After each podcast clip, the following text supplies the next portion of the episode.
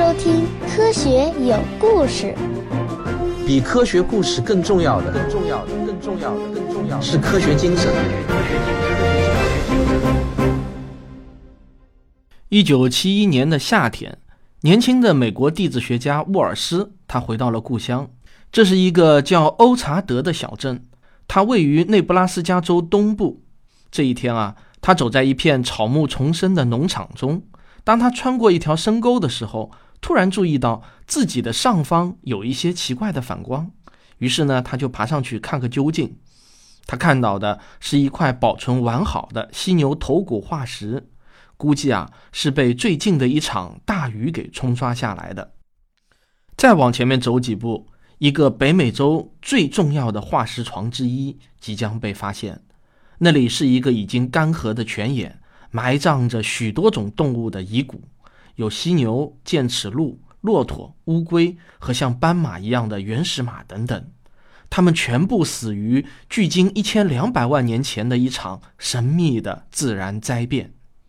那个时期的地质学纪年是中兴世，在那时，内布拉斯加还是一个广阔而干旱的平原，很像是今天非洲的塞伦盖蒂平原。那些动物的遗骨被发现埋在三米深的火山灰之下，但令人困惑的是，在内布拉斯加的历史上从未有过火山活动啊！我们从何而来？要去向何方？一个星球，一个实验，请听我为您讲述。有关宇宙、自然、生命的简史。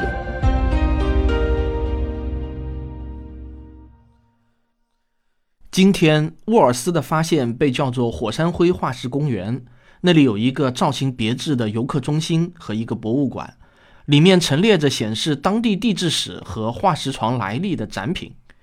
游客中心紧邻着一间玻璃墙的实验室。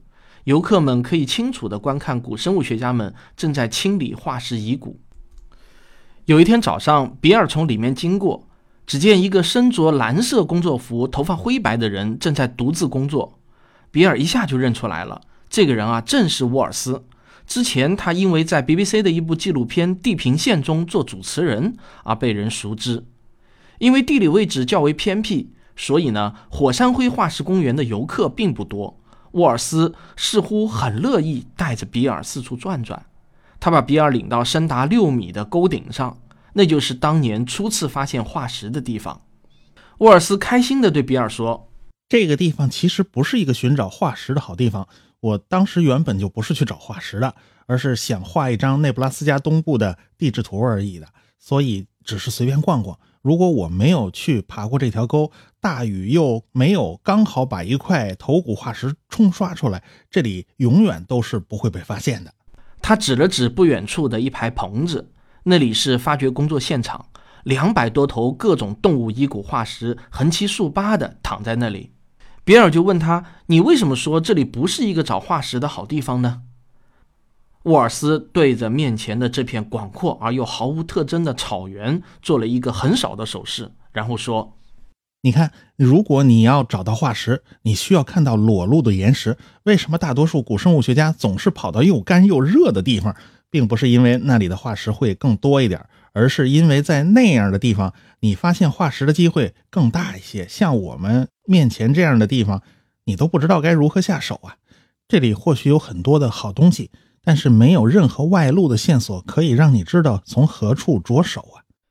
最早的时候呢，人们普遍认为啊，这些动物是被活埋的。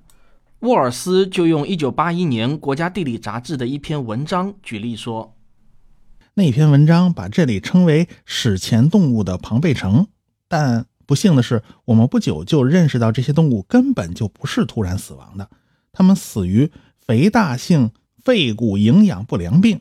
如果你吸入过多的磨砂灰，也会得这种病。他们肯定是吸入了大量的这种致命的灰尘，因为数米厚的灰尘绵延几百公里。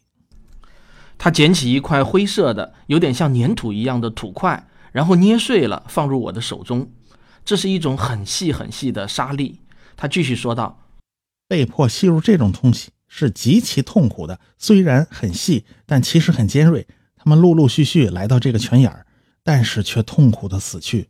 漫天的灰尘摧毁了一切，埋没了草皮，附着在每一张树叶上，把所有的水都变成了无法饮用的灰色泥浆。整个世界都不再美好了。在那部纪录片《地平线》中，沃尔斯就指出，如此多的积灰是一件非常惊奇的事情。事实上啊，内布拉斯加的大量积灰早已被人所知。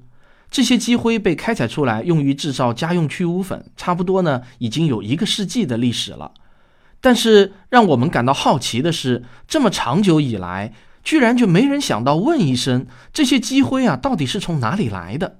说起来都有点脸红。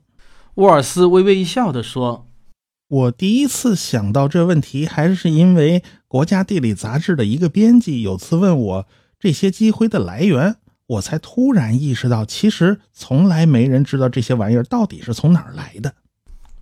为了搞清楚这个问题啊，沃尔斯就把积灰的样品寄给了美国西部地区的每一个同行，希望有人能够认出他们。几个月之后，爱达荷州地质勘探局的地质学家邦尼奇森就与沃尔斯取得了联系。他告诉沃尔斯，这些积灰与一种火山喷发物相吻合。很可能啊，来自爱达荷州西南的一个叫贾比奇的地方。凶手终于找到了，杀光内布拉斯加平原上动物的事件是一次规模超出以往所有想象的火山大爆发，大的足以在一千六百公里之内的内布拉斯加东部形成了三米厚的火山灰。这说明了一个问题：在美国西部的地层下有一大锅岩浆。并且啊，有一个巨大的火山口，大约每隔六十万年就会有一次灾难性的大喷发，而上一次喷发距今已经超过了六十万年。这个火山口今天依然在那儿，我们现在叫它美国黄石国家公园。科学有故事的微信公众号和 QQ 群都已经开通了，欢迎大家关注微信公号。获取有关我和节目的最新动态消息，也欢迎大家加入科学有故事的 QQ 群，用群名称搜索即可。在这里，您可以与几千名科学爱好者一起谈天说地、话宇宙，岂不快哉？实际上，我们对自己脚底下发生的事情知道的少得令人吃惊。我们知道地球中心有一个地核的时间，比福特发明汽车和诺贝尔奖金的创立时间还晚。这个啊，想想就令人挺吃惊的。而大陆呢，就像睡莲一样四处移动的观点，被人们普遍接受的时间还远不到一代人。物理学家费曼就曾经写过，我们对太阳内部物质分布的了解程度，居然啊要远高于我们对自己的地球内部的了解程度。这听上去还是蛮奇怪的。从地表到地心的距离大约是六千三百七十公里，这其实呢并不算太远。如果我们打一口直达地心的深井，然后呢扔一块砖头下去，大约只需要二十一分钟就能落底。那么关于打穿地球，从而实现快速的从地球的这头抵达那头的科幻作品还是挺多的，例如刘慈欣的《地球大炮》，还有一部被翻拍过两次的科幻电影《全面回忆》。都有关于穿越地心的描写。物体在到达地心的时候呢，还会失重，因为地球的引力在那个点上是同时指向所有方向的，从而呢就会互相抵消。人类朝地心方向的进展其实呢少得可怜。南非有一两个金矿的深度大约是三公里，但是地球上绝大多数的矿井的深度都不超过四百米。喜马拉雅上的思考盒子前段时间啊，就做了三集有关地心钻探的节目，对这方面感兴趣的呢，也可以去听一听。目前人类在地球上钻出的最深的几个孔，是俄罗斯的克拉超深井和库页岛的一个油井，以及卡塔尔的阿肖星油井。它们的深度啊，大约都在一万两千三百米上下，差不了多少。这也差不多就是十公里多一点吧。但是这与地心六千三百七十公里相比的话，那就好像啊，地球是一个苹果，我们连苹果皮都还没有戳破呢。只不过是在一个世纪多一点点之前，有关地球内部的科学知识，一个正统的地质学家并不会比一个挖煤的人多知道多少。这么说吧，挖过煤的人都知道，朝土里挖一段距离之后呢，就一定会遇到岩石，而科学家们无非也就知道这么点东西了。直到一九零六年，危地马拉发生了一次地震，爱尔兰的地质学家奥尔德曼在检阅这次地震被记录下来的地震波的时候，他才发现有一种地震波在穿透到地球内部某个深度时，会被以一定角度反弹了回来。似乎啊遇到了某种阻碍，从中呢他就得出一个结论：地球中心有一个地核。三年后，克罗地亚地震学家莫霍洛维奇在研究萨格勒布地震的时候，也发现了这种有点儿怪异的反弹现象。只是啊，它出现在更浅的地层中。最终，他发现了地壳与地幔的分界线，这一分界区就是著名的莫霍不连续面。简称为莫霍面。到这里呢，人类终于对地球内部的层次结构有了一个非常初步的概念，但真的是非常的初步。接着就到了1936年，丹麦科学家莱曼在研究发生在新西兰的许多地震记录的时候，又发现地核其实又分成两层：内核和外核。内核是固态的，而外核则被认为是液态的。并且是地磁场的产生根源。就在莱曼改变我们对地球内部结构知识的同时，有两位加州理工的地质学家一起发明了一种比较两次地震强度的方法。他们一个叫里克特，一个叫古腾堡。但出于一些显然不太公平的原因，地震的强度总是被称为里氏震级。不过这肯定啊与里克特本人无关，他是一个低调的人，他从来没有用自己的名字与地震强度挂钩，他从来都只使用震级的说法。有趣的是啊，里氏震级这个词在早期的时候啊，总是被美国的普通老百姓所误解，总是有人在里克特的办公室中要求给他们看一眼了不起的里氏震级，他们总以为啊那是一台机器。当然，那不是一个东西，而是一个术语，一个人为定义的描述地球振动强度的度量。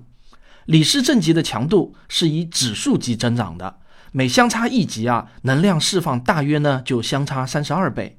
比如七点三级地震就比六点三级地震要强大约三十二倍，而比五点三级地震则要强上大约一千零二十四倍。至少从理论上来说，震级是没有上限的，当然也不会有下限。震级只是对一次地震中释放的能量的度量，并不是指它的破坏程度。一次发生在六百五十公里深处的地幔中的七级地震，对地表啊不会造成任何的破坏，但一次发生在地表六点七公里之下的强度要小得多的地震，却有可能带来灾难性的后果。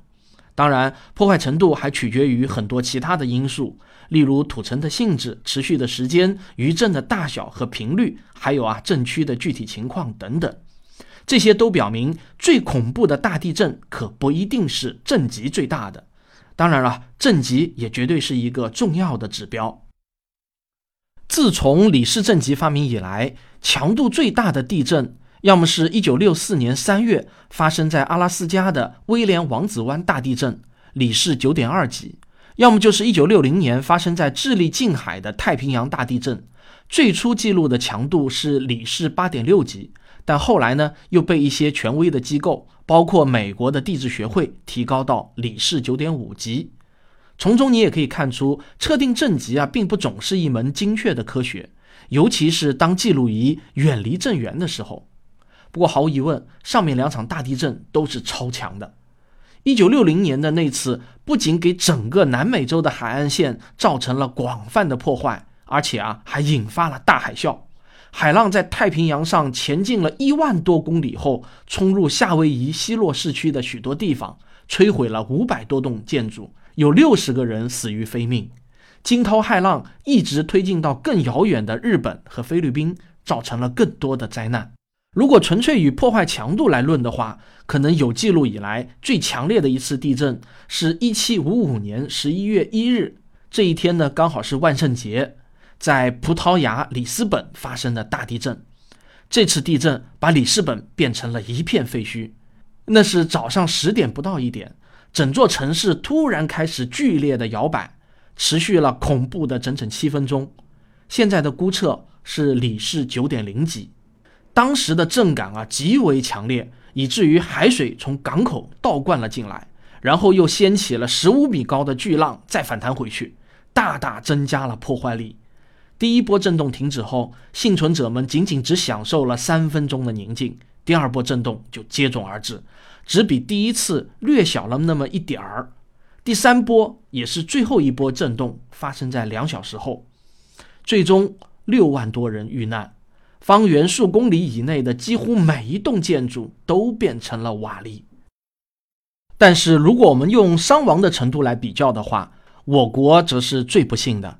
根据中国青年网今年八月份的一篇文章中说，人类历史上死亡人数最多的一次地震是发生在明朝嘉靖三十四年的陕西省华县，因为是在凌晨发生，当地人那几乎是团灭，死亡人数超过了恐怖的八十三万人。而全世界历史上伤亡人数最多的前十大地震中，我国就占了三次。还有两次是1920年发生在宁夏的海原大地震和1976年的唐山大地震。离现在最近的一次伤亡惨烈的大地震是2010年1月12日发生在海地的太子港大地震。我想大家应该还有印象，那次地震的死亡人数超过了27万，而我们每个人都记忆犹新的汶川大地震则死了将近7万人。实际上，地震是相当频繁的。世界范围内，平均每天都要发生两起里氏二点零级或以上的地震，这点震级啊，就足以让震源附近的人心惊肉跳了。我还记得一九九六年，我刚到上海念大学，刚入学没多久啊，在离上海不远的太平洋上就发生了一次地震。那一天我刚好到复旦去找一个同学，结果啊，那天晚上我们亲身感受到了地震的可怕。虽然只有微微的震感，还是把我们所有人都吓坏了。那也是我第一次亲身感受到地震。虽然大多数地震都集中在一些特定的区域，尤其是环太平洋地区，但地震几乎可以在任何地方出现。在美国，迄今为止，只有佛罗里达州、德克萨斯州的东部和中西部是幸免的。地震多发于两个板块的连接处。例如，位于沿着圣安德烈斯断层分布的美国加州，当两个板块互相推挤的时候，压力就会积聚，直到有一方让路为止。一般来说啊，两次地震间隔的时间越久，蓄积的压力就会越大，这也就意味着地震波及的广度和强度都会越大。全世界有一个超级大城市面临着很大的危机，这就是日本的东京。伦敦大学院的麦克圭尔教授把东京描述为一个等待死亡的城市。当然，你不会在他们的旅游手册中看到这样的格言。日本本身就已经以多地震而出名，而东京又恰好处在三个构造板块的连接处。你可能还记得1995年发生在东京以西500公里的神户大地震，震级为里氏7.2级，有6394人遇难。财产损失高达九百九十亿美元，而这与东京即将面临的灾难比起来，那真的不能算什么了。东京在近代以来曾经遭受过一次地震的重创，那是一九二三年九月一日的午后，东京发生了著名的关东大地震，强度是神户大地震的十多倍，二十万人在这次灾难中遇难。自那以后啊，东京一直保持着诡异的平静，所以呢。他的弟弟的能量已经积聚了九十多年，最后总归是要释放出来的。一九二三年的东京人口大约是三百万，而现在已经超过了一千三百万。没有人愿意去猜测又会有多少人死于下一次大地震。不过，令东京人感觉稍微舒一口气的是，二零一一年在东京三百多公里外的福岛发生了地震，里氏七点一级。能量啊，算是被释放了一些出去，但是毕竟那是三百多公里外了，天知道东京的地底下正在发生着什么。另外，还有一种更加令人不安的地震，它可以在任何时候出现在任何地点。这种地震被称为跨板块地震，发生在远离板块边缘的地方，完全没有办法预报。而且因为这种地震，它来自于极深的地底，因此波及的范围也大得多。在美国发生的最有名的一次该类型的地震，是在1811年至1812年间，在密苏里州的新马德里，三次地震接踵而至。1811年12月16日午夜刚过。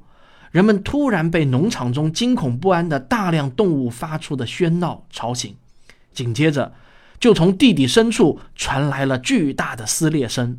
人们紧急跑到室外，马上就看到大地翻滚起了一米高的波浪，并且撕开了几米深的大裂口，空气中还充满了浓重的硫磺味。地震持续了几分钟，当然造成了巨大的财产损失。画家奥杜邦刚好在那里。他成了目击者之一。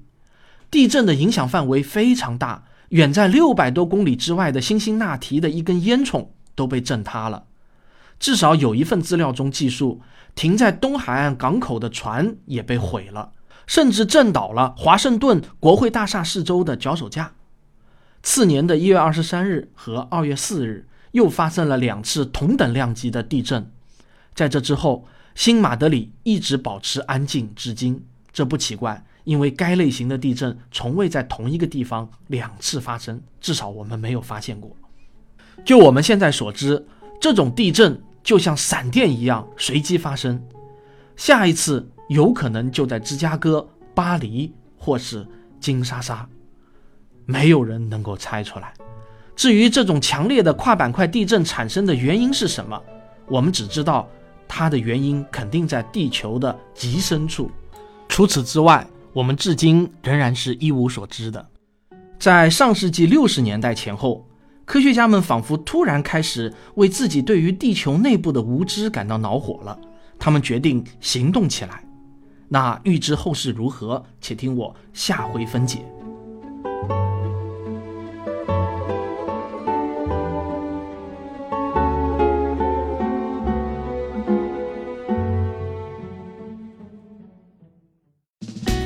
我是刘敬正，我是汪杰，我是吴黎明，我是王木头，我是旭东，我是卓老板，我们是科学声音。啊，这次更新呢又晚了一天，原因啊不是像很多人猜测的口腔溃疡，而是啊我前两天去了趟北京，不知怎么的呢就发生了细菌感染，得了急性肾盂肾炎。昨天在北京回上海的高铁上啊，那是难受的死去活来的。不过急性病呢，就是来得快，去得也快。